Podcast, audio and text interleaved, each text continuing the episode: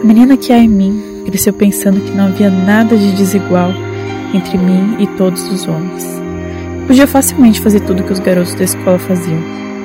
A adolescência chegou para mostrar que talvez eu não fosse tão bem tratada quanto aqueles corpos que não eram sujos como o meu. Os homens nos machucavam aos montes, mas estava tudo bem, porque eles podiam fazer isso. E ser uma garota me ensinou que eu seria menor que eles, mesmo não havendo nada menor em mim. A mulher que há em mim luta todos os dias, corre mais rápido e por mais tempo, na cozinha, no trabalho e sozinha com as crianças mas sempre, no final das contas, colocam a linha de chegada duas vezes mais longe para que não consiga chegar tão facilmente.